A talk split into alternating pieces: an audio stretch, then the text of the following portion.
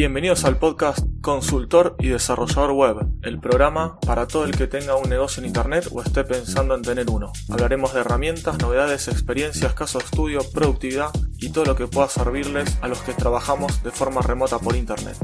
Mi nombre es Aníbal Ardid, soy consultor y desarrollador web desde hace más de 18 años, especializado en startups y nuevos emprendimientos. Episodio número 78. Novedades semanales. Hola, ¿qué tal? ¿Cómo andan? Espero que hayan tenido un muy buen fin de semana y que empiecen con todo este lunes y esta semana también sea muy buena. Vamos a comenzar con las noticias. En cuanto a lo personal y laboral, solamente voy a destacar una cosita que en mi proyecto semanawp.com o wp.com, según el país donde lo estén escuchando, eh, bueno, en este proyecto eh, activé una nueva opción muy necesitada, no era muy pedida, pero era muy necesitada, que es la opción de, desde el dashboard del Demos WP, poder cambiar las contraseñas de los usuarios de WordPress. Esto más que nada lo hice porque había muchos usuarios del servicio que eh, me mandaban seguido que tenían problemas quizás que no recordaban la contraseña o la que supuestamente recordaban no le funcionaba y no tenían conocimientos suficientes como para entrar en phpMyAdmin o al MySQL a través de cualquier herramienta de escritorio para poder resetear la contraseña. Entonces lo tenía que hacer yo. Tenía que ingresar yo al phpMyAdmin y cambiarle las claves. Entonces, para que esto sea más fácil, hice un botoncito nuevo con un modal que le lista a todos los usuarios del sitio y ahí pueden escribir la contraseña al usuario que se la quieran cambiar y listo. Y eso ya queda cambiado y funcionando. Así que bueno, esta opción la agregué. También agregué una opción de donaciones, dado que por el momento no estamos cobrando por el servicio agregué la opción de donaciones para el que pueda colaborar. Y bueno, esto ya por suerte hay bastante gente que, que empezó a colaborar y, y, que está agradeciendo el servicio. Así que bueno, esto ya, ya le mandé un, un newsletter para avisarlo. Y ya bueno, estamos recibiendo bastante buen feedback.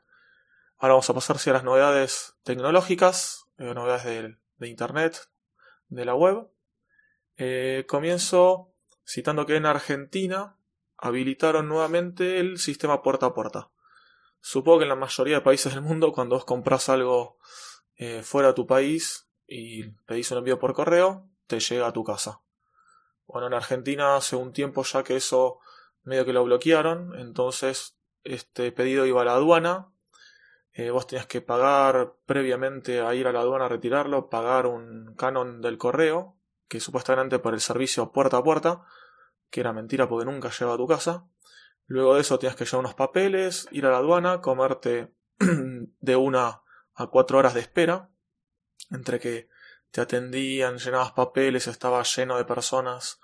Bueno, todo eso era un calvario, por lo cual, bueno, la gente obviamente ya pedía mucho menos cosas afuera porque te llevaba un, perdías un día.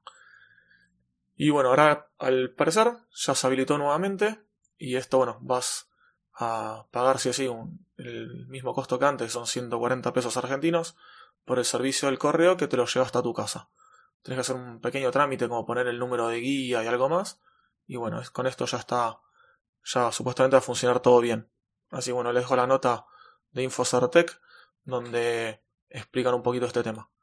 Pasamos a la siguiente nota, eh, Visual Studio Code, el IDE para desarrollo de código, eh, lanzó la nueva versión 2019 que tiene bastantes eh, novedades visuales y de eh, features y demás, pero está solamente disponible para Windows y macOS. Yo normalmente cuando codeo lo hago casi siempre en Linux, así que todavía no probé esta versión.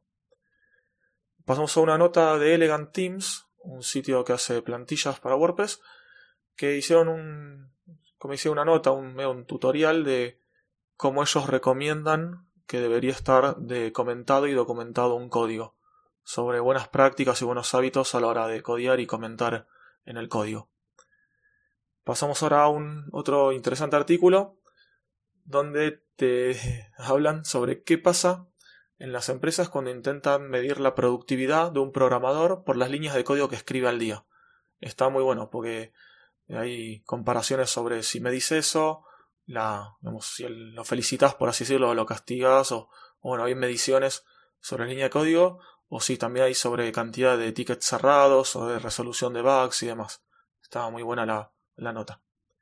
Pues otra nota en el sitio eProApp sobre que la crisis laboral que hay en Argentina no está afectando a la industria del software, que el año pasado, con respecto al anterior, o sea, comparan 2018 contra 2017, dado que uno ya cerró bien completo el año, eh, comparan el tema de puestos de trabajo, que creció en 5.400 nuevos puestos de trabajo, y en cuanto a ventas, la industria del software vendió un 43% más que el año anterior.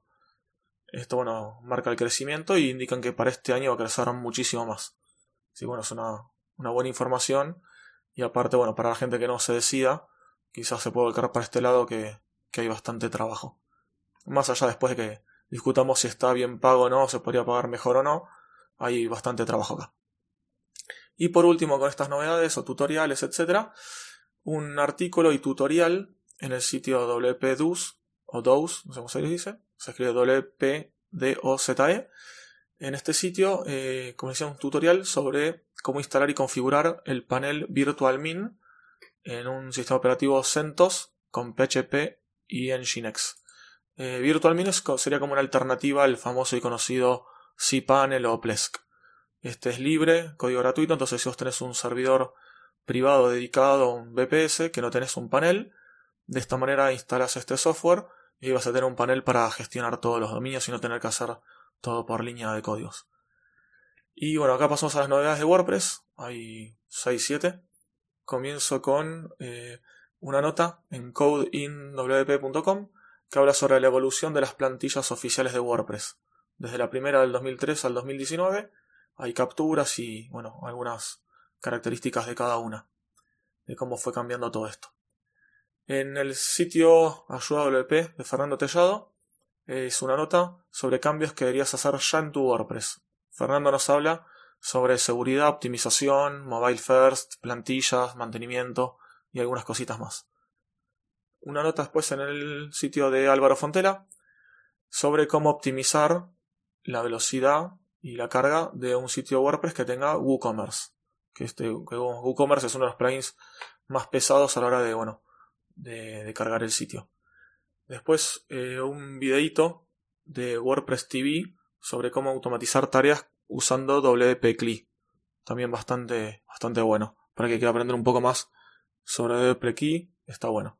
Para que no sepa, WP es para gestionar bastantes cosas, en realidad casi todo, de WordPress desde la línea de comandos de, Linux. Por ejemplo, si creas instalar un plugin, borrar un plugin, temas, eh, hacer una copia de seguridad, crear usuario, borrar usuario, bueno, casi todo lo que se puede hacer desde el panel de administración lo puedes hacer por línea de comandos. Un usuario quizás eh, normal, por así decirlo, no es difícil que lo use, pero si quieres automatizar tareas o hacer cosas masivas, eh, se puede usar. Yo en Demos WP lo uso para crear sitios, instalar cosas, borrar, etc. Pasamos a otra notita de Elementor, que es sobre eh, un tutorial sobre cómo crear un sitio de membresía con MemberPress y Elementor. Luego en Saspress, el sitio de, de Madrillano, que es para descargarte plantillas, eh, no plantillas, sino ya son sitios completos configurados de WordPress. Bueno, hicieron una, una sección para poder crear textos legales. Vos completás unos datos y te hacen los textos legales. Dicen que no es perfecto, pero bueno, al menos sirve para tener una, una, un borrador, digamos, hasta que el cliente ya envíe los definitivos hechos por, algún profesional o alguien que sepa exactamente de, de, ese, de esa página, ¿no? De ese nicho. Pasamos a otra nota después con 5 plugins de WhatsApp en el sitio WP Lift, que está, bueno, supuestamente son los mejores plugins de WhatsApp que ellos recomiendan. Eh, después pasamos a, por último, también un videito en WordPress TV sobre instrucciones para cómo contribuir con las traducciones de WordPress en español. Está, está interesante para si alguno quiere ayudar a la comunidad. Bueno, de esta manera, traduciendo, eh, es una manera de, devolver algo de lo, de lo, recibido. Y pasamos a las últimas noticias de Internet, herramientas, cursos, etc. SEODAB. SEODAB es una herramienta de auditoría SEO basada en inteligencia artificial. Se pueden, tiene versión gratuita y paga. La gratuita es para un usuario y algunos límites de páginas, pero está buena para, para probarla y bueno, ver si te da algún tip, alguna herramienta, algo que cambiar.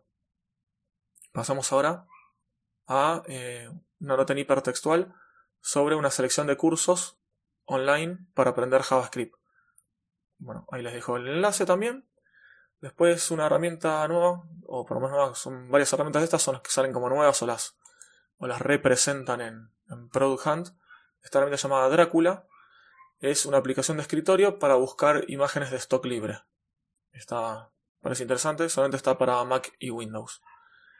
Cloudflare, que es un servicio más que nada de CDN y para, para optimizar sitios, tiene diferentes opciones, caché, CDN, bueno, algunas cosas más. Hace poco había lanzado un, un DNS, así como Google tiene el 8.8.8.8, ellos lanzaron uno que es con la IP 1.1.1.1 no sé si dijo algún número más, pero bueno, son cuatro números uno. Eh, ahora lanzó una aplicación llamada Warp, que es un VPN gratuito para móviles. Entonces de esta manera activas y bueno, tenés un VPN para navegar de forma segura. Está bueno más que nada cuando estás en algún, alguna red wifi libre o que no es muy segura como algún aeropuerto, algún restaurante, algún café, etcétera, algún bar.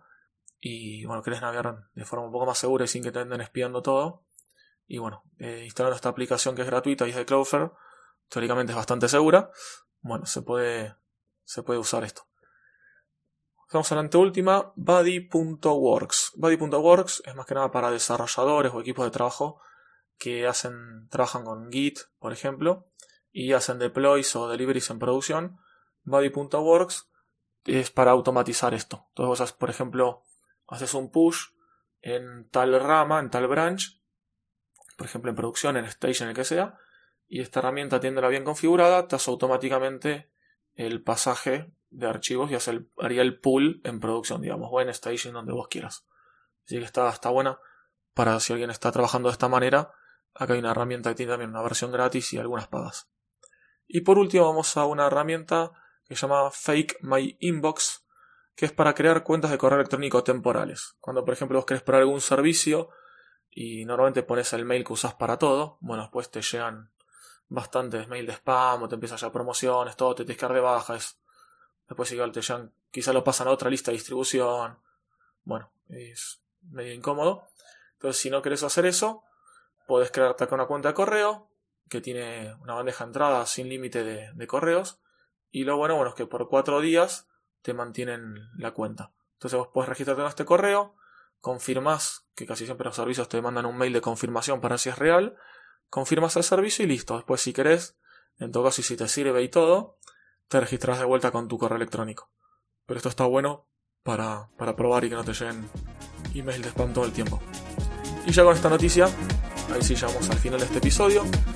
Les pido que me hagan llegar cualquier consulta, sugerencia, recomendación, una, página, noticia, tutoriales, cursos, herramientas, lo que sea y bueno, me pueden contactar desde mi página web, ardid.com.ar, donde ellos pueden acceder a todas las notas del podcast, eh, notas del blog y además conocer todos mis servicios, ya sea de programación o de consultoría, etc. Muchas gracias por compartir este episodio, comentar, valorarlo y aún más, bueno, si se pueden suscribir también para ya recibir las noticias cada vez que sale un episodio nuevo. Los espero el próximo miércoles para un nuevo episodio.